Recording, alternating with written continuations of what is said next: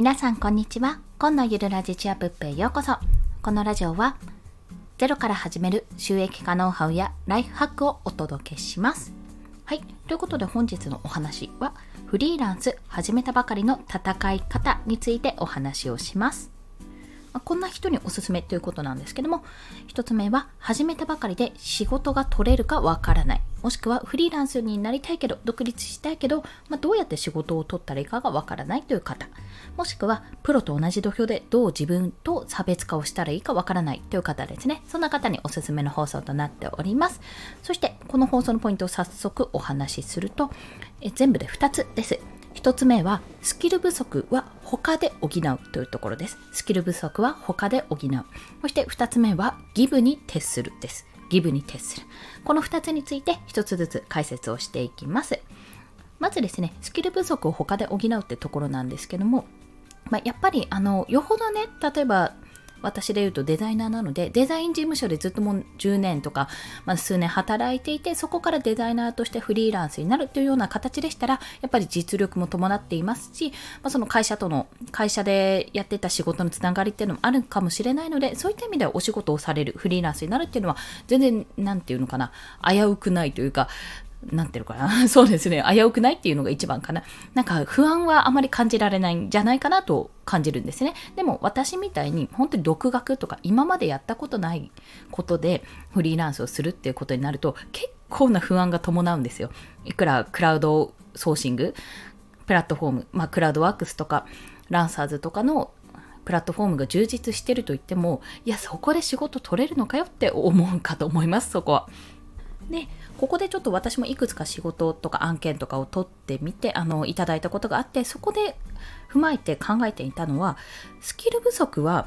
正直他で全然補います。で、その他の部分っていうのはいろいろあるんですが、その中でも一番大きいのがコミュニケーションコストです。このコミュニケーションコストを下げることで、だいぶハードルが下がります。まあ、このコミュニケーションコストって何ぞやっていうところなんですが、いろんな、ね、方がね、お話をしてるんですよ。 Voicy とかで。誰だっけなイケハヤさんかな？ Voicy でお話しされてたのも周平さんかな？でも、そういったお話がね、結構されているんですけども、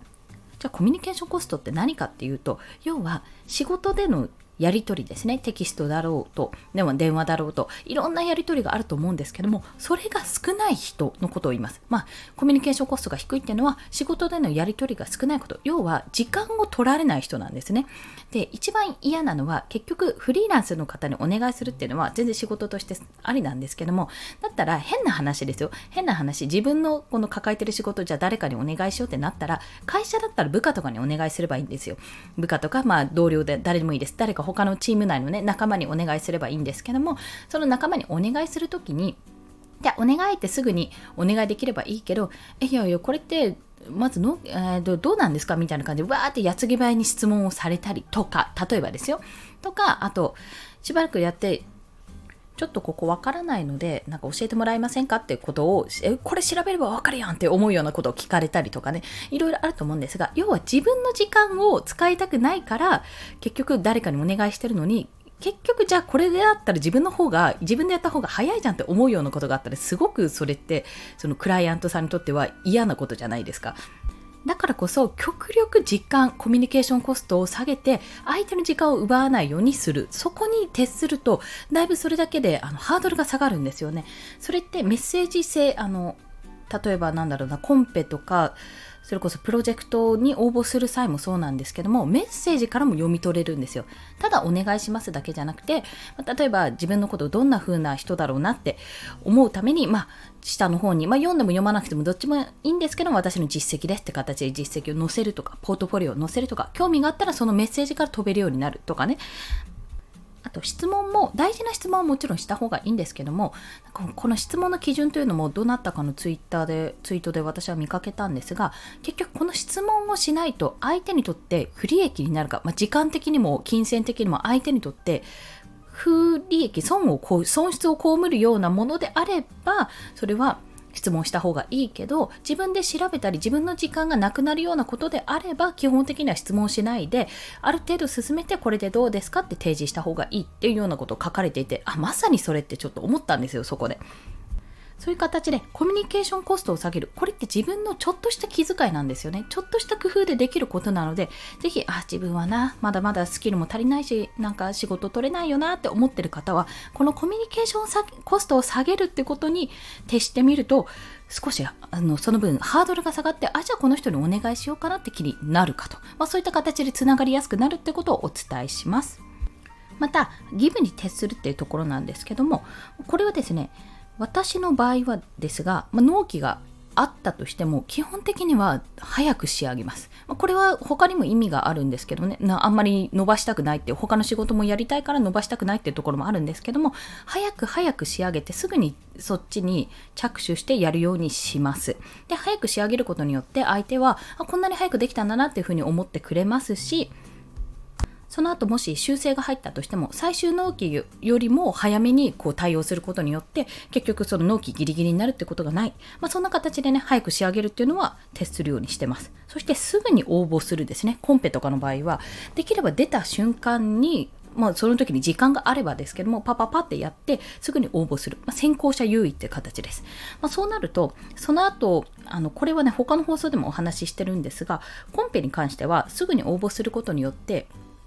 あの先行者優位が働いて、まあ、自分のデザインがある程度のクオリティだったらねその後の人が来ないんですよあんまり。あこれ以上は出せないなって思って来なくなることももちろんあるしまあそこでクライアントさんがそれを見てあこのデザイン割といいなって思ったらそこから直接修正の依頼とかが入るんですよ。そうすればもう決まったも同然なのですぐに対応してやればもうコンペとしては決まると。要はチャンスがあったらすぐにゲットするっていうような形が取れるわけですね。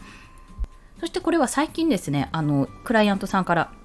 ちらっとお話、まあ、感想としていただいたものだったんですけども、まあ、すぐにこう、この案件やる人ってことですぐにはいって応募したことによって、まあ、それが別に決め手となったわけではないけども、単純に嬉しかったってお話をされていたんですよ。だからそれを聞いて、あ、嬉しいって相手は思うんだなって、自分の案件に興味を持ってくれてる、あ、やってくれるって人がいるんだなってことに、やっぱり嬉しさを覚えたっていうところがあると思うので、そういった意味でも、やっぱこの案件が来た時に、あ、また同じような案件っていうふうにもしかするとクラウドワークスとかランサーズとか見てると、まあ、一つ一つの仕事って思いがちなんですが、そこに人を感じると、あ、じゃあこれやってみようと思ってすぐにじゃあ応募して、この人のために何ができるかなって、すぐに修正依頼、あ、でもこの人どんな風なことをやりたいんだろう、この人のことちょっと調べてみようとかね、いろんなことをやることによって、その案件って取るか、人って取るかによって、だいぶ自分の対応が変わってきます。で、その時に人と捉えることで、ギブに徹することができるので、ぜひこれは試してみてください。私はですね、なかなかね、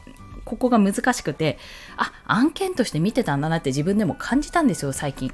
あもうもう一回ぐらいいけるやろみたいな ちょっと甘い考えがあって。でもやっぱ人として見たらあもっとこういう風なことをしてほしかったんだなっていうのをねあのコンペに落ちたんですけど そのコンペに落ちたことで気づいた部分がありましたので今日はそんなことをシェアさせていただきました。ということで本日ですねフリーランスを始めたばかりの戦い方についてお話をしました。要は自分がスキル不足だな全然プロと勝てないよって思ったら別のところで